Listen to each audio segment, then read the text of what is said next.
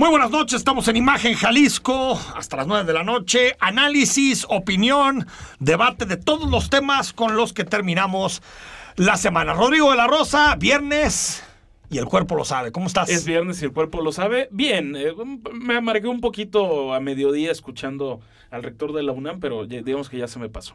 David Ricardo, ¿cómo estás? No podría estar mejor. Ayer Yannick Sinner le ganó a Fuxovic en el abierto de Australia, va contra Sisipas, entonces está, muy bueno para todo el mundo quien sigue. No tengo ni idea de lo que dijo. Yo tampoco. Ni, ni la menor idea. No, pudo haber dicho Rodrigo sí sigue. Rodrigo sí sabe. Sí, sí, yo, sí, nada más que. La, sí, eres un poquito fifi por dentro, no te hagas, Pero por supuesto. Super fifi, fifi power. Fifi power.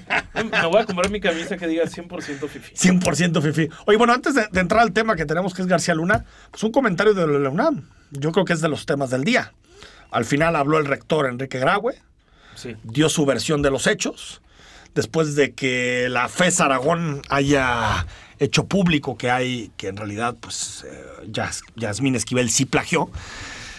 Pero entiendo que hay dos elementos. Uno, se va a fortalecer los mecanismos que hay para poder identificar los plagios.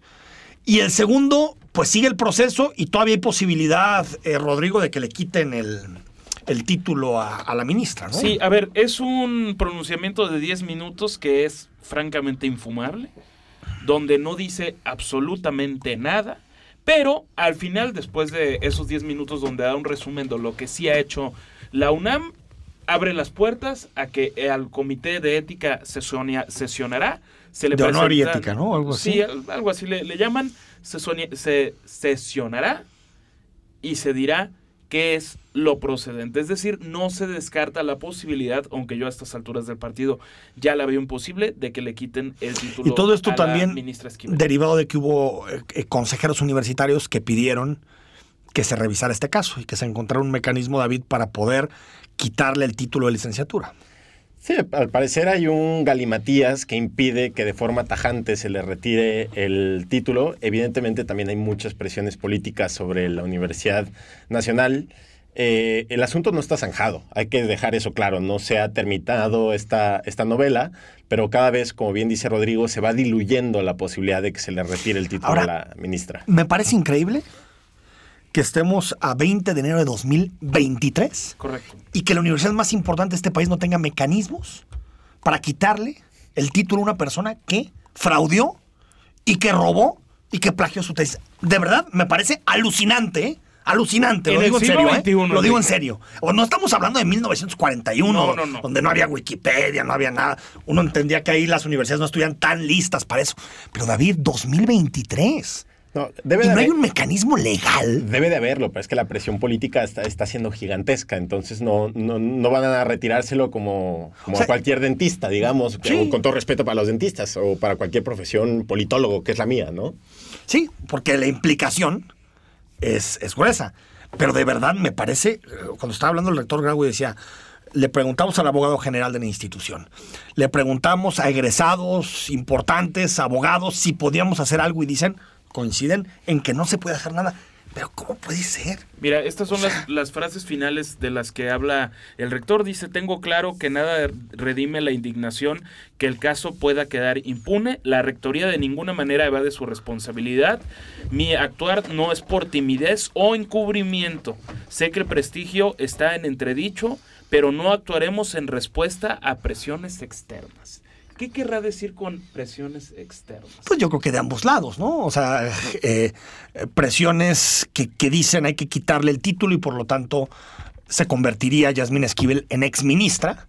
Y presiones también del entorno del obradorismo que le dicen no se lo quites, eh, eh, porque eso sería un golpe durísimo, porque hay que recordar que necesitas dos terceras partes del Senado de la República. Ella es el alfil. Y no los tienes. No los tienes. No los tienes. Por lo tanto, la oposición se empoderaría en una posible negociación y eso rompería los cuatro ministros que tiene López Obrador y que le permiten validar eh, incluso leyes que puedan ser abiertamente inconstitucionales. Cuatro, ministros, pero. Bueno, ha puesto tres, ¿no? Sí, y, uno, y uno digamos que. Dos, le, dijeron, le dijeron cárcel o fuera. No, pues fuera. Pero dos absolutamente obedientes hacia él. La ministra Loreta Ortiz. Loreta Ortiz y la ministra plagiaria Esquivel. Y González Alcántara, sí, que creo que es más, eh, Que- se ha separado en algunas Más ocasiones. neutro, ¿no? Más- Sí. Yo lo pondría como más neutro. Y, y está el ministro Saldívar. También que el ministro Saldívar Que no lo nombró él, pero- Al grito pero- del presidente. no lo nombró él, pero que digamos que también puede ser contado. Digamos de- que simpatiza ampliamente. Él, él lo ha dicho, ¿eh? tampoco es un asunto de que descubramos. ¿En qué acabará? Yo creo que en No vamos mirando al futuro, ¿no? Va a decirle una David. Imposible No, de determinar, la verdad es que sí ya se embrolló, es, es un laberinto total esto. ¿eh? Pero yo sí creo que el- el- el- el- el- el- la UNAM va a decir, ya no podemos hacer nada con el pasado.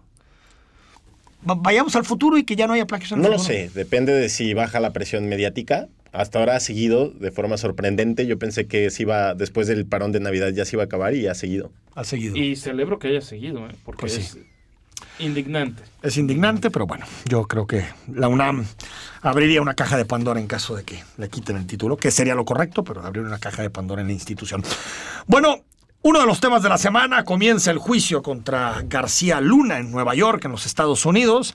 Esta semana ya se definió el jurado, las personas que estarán involucradas en la definición, en la sentencia contra el ex titular de seguridad pública en nuestro país. Y bueno, el presidente López Obrador ha hablado de este tema diario, ¿no? todos los días, ¿no? en, en la conferencia de prensa mañanera, y primero pidió a Estados Unidos que el juicio no sea un fiasco.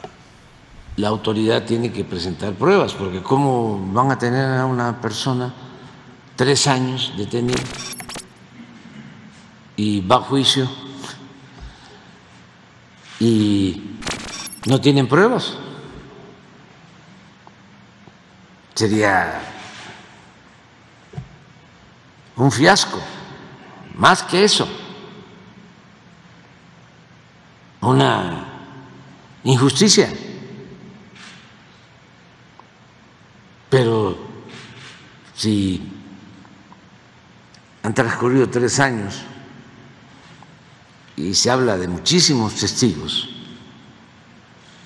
además me llama la atención esto de que, primero, los abogados dicen que no se involucre autoridades de Estados Unidos. ¿Por qué no? Y también eh, eh, Calderón, ¿no? Desde hace más de tres años lo que escuchamos es un segmento que declaró a Leo Zuckerman en N+, eh, plataforma de Grupo Televisa desde hace más de dos años respecto al caso García Luna. Y sería pues una gran traición a la confianza depositada en él de sus compañeros de seguridad, que muchos que arriesgaron y perdieron la vida y de todos, de mí, en fin, del pueblo. Pero este, por lo pronto varias cosas, la verdad. Eh, no- cuando yo escojo a Genaro, lo escojo con la información que tengo y era de muy buena, digo, de, de que era la persona más indicada para ser policía en el sentido de capacidad, de energía, de conocimiento del tema. Venía del CISEN, Leonardo, donde tú Sí, sabes sí, que sí.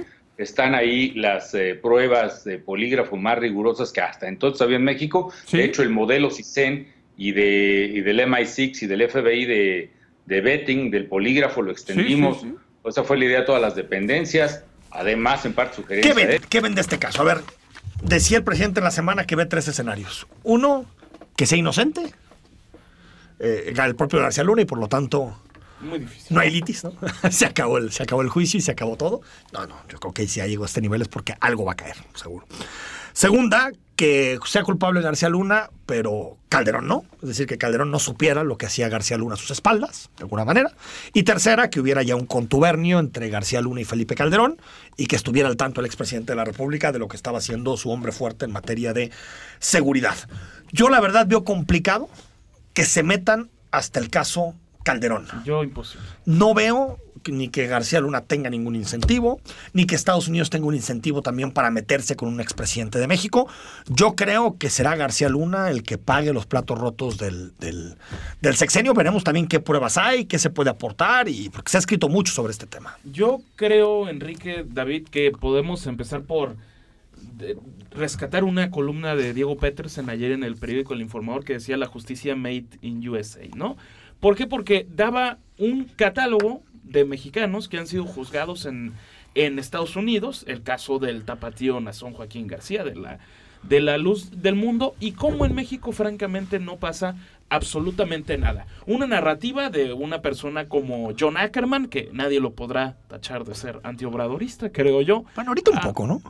eh, pero por otros intereses. Se, se- Ajenos, se- es de los, como de los, del grupo de los gibranes, ¿no? Ya. eh, arrepentidos. Eh, Bueno, digamos. no sé si... si No, o arrepentidos si o excluidos, no sé. Sí, excluido quizás sea, la- Excluido, sea la, tal vez, del palabra, pero decía que los, los prianistas, que algo de lo más rescatable de la 4T era el caso de García Luna, de porque estaba en la cárcel. Pero García Luna, y se lo dijo el propio periodista Julio Hernández en una entrevista que, que, tuvieron, decía, ojo, fue detenido por la justicia de Estados Unidos.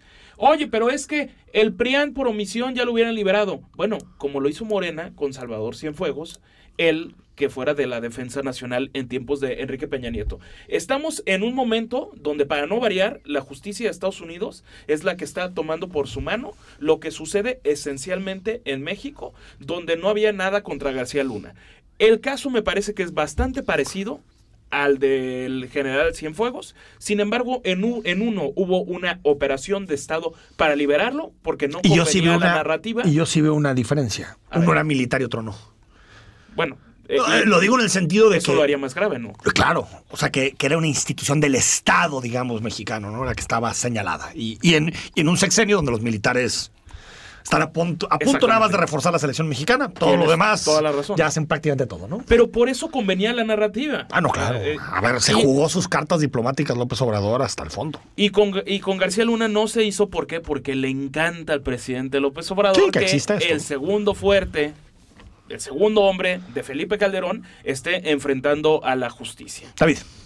Yo tendría tres observaciones. La primera es que a partir de que inicie el juicio, vamos Lunes. a- va- el lunes, sí, vamos a ver una manipulación y yo diría propaganda política en torno al juicio, queriéndolo ligar todo el tiempo al sexenio de Felipe Calderón, como si ya se hubiera terminado la relación entre el crimen organizado y el Estado mexicano, que sabemos que es estrecha, que Sí, sabemos sí. que es un continuum que no ha terminado eh, y que el, el crimen está metido en muchos lugares del país, en las policías eh, municipales, en las, en las alcaldías. Entonces, es, es muy hipócrita esa acusación que se va a hacer ahora cuando la, la- López Obrador eh, trajo a Cienfuegos de vuelta para acá. El segundo punto es que va a testificar, me parece que 70 personas van a acusarlo de muchas cosas y no hay que creer todos los testimonios que se van a dar, porque muchos vienen de capos y de gente del crimen organizado que busca solamente una reducción eh, en las penas. Y la tercera es que yo no creo que el nivel de implicación entre el crimen y García Luna sea tan grande, porque sería sorprendente. eh, Hillary Clinton llegó a reunirse con él. O sea, también habría un gran fallo de las instituciones de seguridad y de inteligencia, la inteligencia de Estados Unidos, si no, ¿no? se dieron cuenta con quién se sentaban.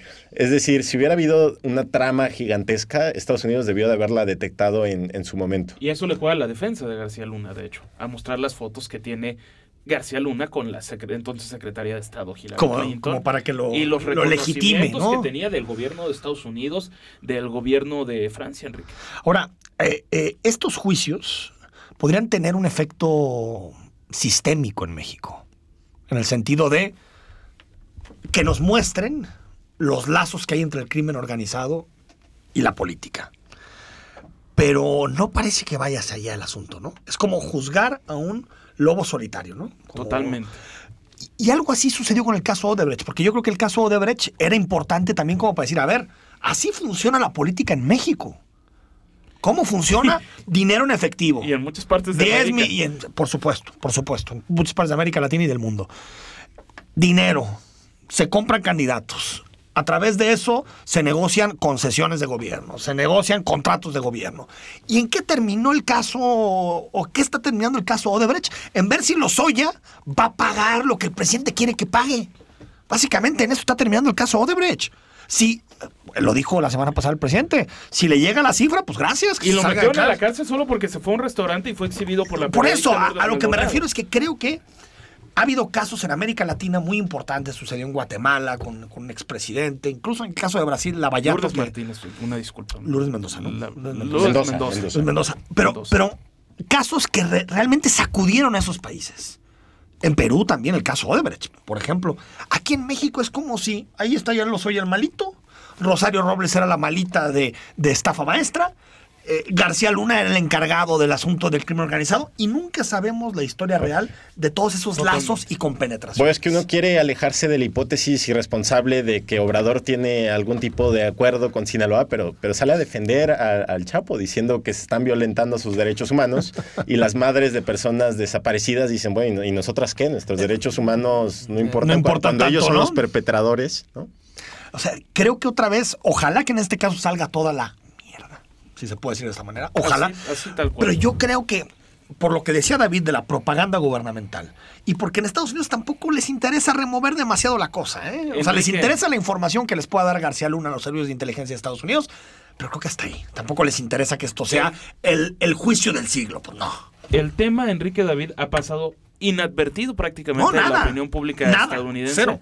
Absolutamente ¿Y nada. sabes qué me llama? A, a mí, en general, el, el- el- la figura del jurado no, nunca me ha gustado. Nunca, nunca, nunca. 12 personas elegidas En general, bajo un cuestionario y No seis suplentes. No me gusta porque hay mucho sesgo. También en jueces y todo, pero creo que el juez para eso estudia, para eso se prepara, para eso, ¿no? Es un para- sistema de derecho anglosajón y no, Sí, y no sí, romano. y casi Es en un- ningún lugar eh, Casi en ningún lugar los- Pero quien acusa y la defensa acuerdan, ¿no? acuerdan los jurados. Ahora, ¿a, a qué voy?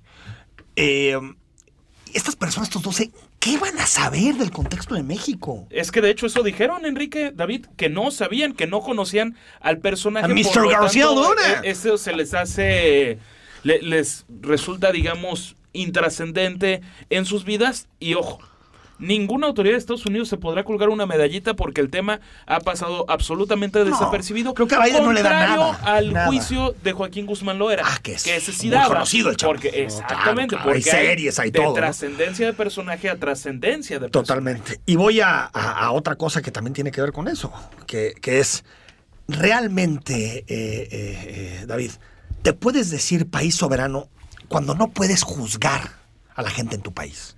No, bueno, o sea, cuando necesitas a los tribunales de otro país para que realmente haya una sentencia justa, necesitas el sistema carcelario de otro país. Eso, ¿no? ¿Cómo te haces soberano? Sí, exacto. En mi, en mi opinión, la soberanía no es tener botas y cuarteles, sino instituciones sólidas y Estado de Derecho, ¿No? Hasta ahí. que no lo tenemos. Que no lo tenemos. Bueno, ahí está. Ocho semanas, ¿no? Ocho semanas. Ocho semanas. Y veremos qué definen los 12 juzgados. Pues le da al presidente como para 10 Que, capítulos de Netflix, ojo, ¿no? Ojo, están en un concepto de semisecuestrados, la traducción literal de esos jueces, es decir, pueden ir a sus casas, no los dejan encerrados en un hotel No, jurados, cercano a la sí, a los, jueces. dos- a los 12 jurados, no los dejan ir a sus casas y no pueden, bajo juramento, no pueden ver nada que esté ligado al juicio. Y supongo que les la pagan, ¿verdad? opinión pública. No, no estoy seguro. Yo creo que sí Es una pagan. buena pregunta. Ah, porque sí, eh, para eso, eh, qué, qué- Es qué- que, ah, qué patriotismo y qué civismo, A- a- ¿eh? Algunos se bajaron porque decían que sus empresas no les comprometían a pagarles los Esas ocho que no semanas. Ah, mira. Es- Bueno, vamos al corte. Antes escuchamos el comentario de Carlos Iván Moreno, director general académico, coordinador general académico de la Universidad de Guadalajara sobre la polémica en torno a Iconia. Hola a todas y todos. Este martes quedaron en libertad los tres estudiantes de la Universidad de Guadalajara a los que, injusta e injustificadamente, se les dictó prisión preventiva oficiosa, dándoles un trato de peligrosos delincuentes. La autoridad no pudo acreditar ni el uso de violencia, mucho menos el uso de armas de fuego. ¿De qué se les acusa? de haberse sumado a cientos de vecinos y otros jóvenes del colectivo Parque Resistencia Huentitán que desde hace más de una década se oponen a la privatización altamente irregular, hay que decirlo, de un espacio público destinado originalmente a la construcción de un parque. Estos jóvenes llevarán su proceso en libertad, pero no por la buena voluntad de la autoridad ni de un juez, sino por la tremenda presión local, nacional y hasta internacional para que fueran liberados. Este acto a todas luces de abuso de poder en Jalisco, excesivo, hizo que atestiguáramos lo que hace mucho no veíamos en México, la coincidencia y la condena unánime de actores y sectores tan distintos como el Partido Morena y el PAN, como el PT y la Iglesia Católica, como el diario La Jornada y hasta el Washington Post, quien describió, por cierto, el proceso de privatización de estos terrenos como murky, es decir, turbio, poco transparente, lodoso. Este movimiento de indignación creció tanto y unió a tantos actores porque está muy lejos de ser, como se ha dicho por parte incluso del gobernador del estado, un asunto entre particulares. No, el de Iconia y la turbia privatización de estos terrenos es un asunto de interés público. Ni los jóvenes estudiantes ni los vecinos del lugar buscan un beneficio privado con estas protestas. Su demanda es que se cumpla con el decreto de 1980 por parte del Congreso del Estado que establece la construcción de un parque en ese lugar, un espacio público de esparcimiento y un pulmón para la ciudad. Eso no los hace de ninguna manera delincuentes. No hay que ser ingenuos. En política lo que parece es, cuando reina la impunidad, como sucede en Jalisco, toda justicia pronta y expedita debe ser vista como sospechosa. Cuando todo huele al abuso de poder para encarcelar a estos jóvenes, no se puede hablar de justicia, sino más bien parece una venganza. Es momento de que vuelvan la cordura y la buena política a Jalisco. Muchas gracias.